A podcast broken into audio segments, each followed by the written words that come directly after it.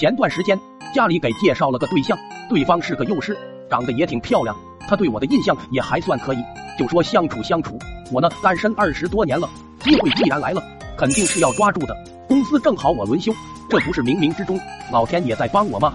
每天他去上班，我就搁大门外面蹲着，等着他下班。一是想表明下我的态度，还有就是想着能和他一起出去逛逛，增进一下感情。这一蹲吧，就连续蹲了好几天。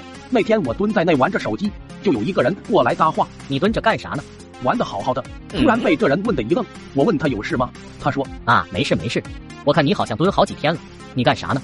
被他这一问，我还有点不好意思，有点小紧张、小尴尬。又一想，我认识你吗？你管我干啥呢？出于礼貌，我就回了句：“啊，我等人呢。”那人一脸狐疑：“等人？搁这等人？”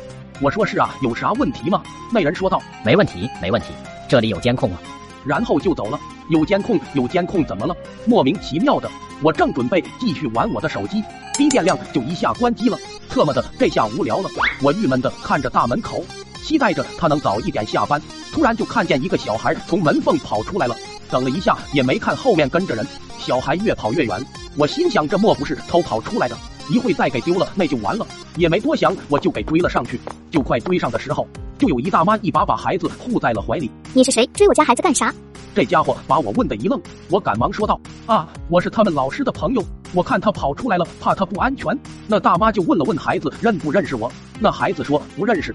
大妈立刻就变得警惕起来。我也不知道那大妈是不是孩子的亲人。我正准备问问那孩子认不认识这大妈，大妈突然就喊道：“人贩子抢人了！”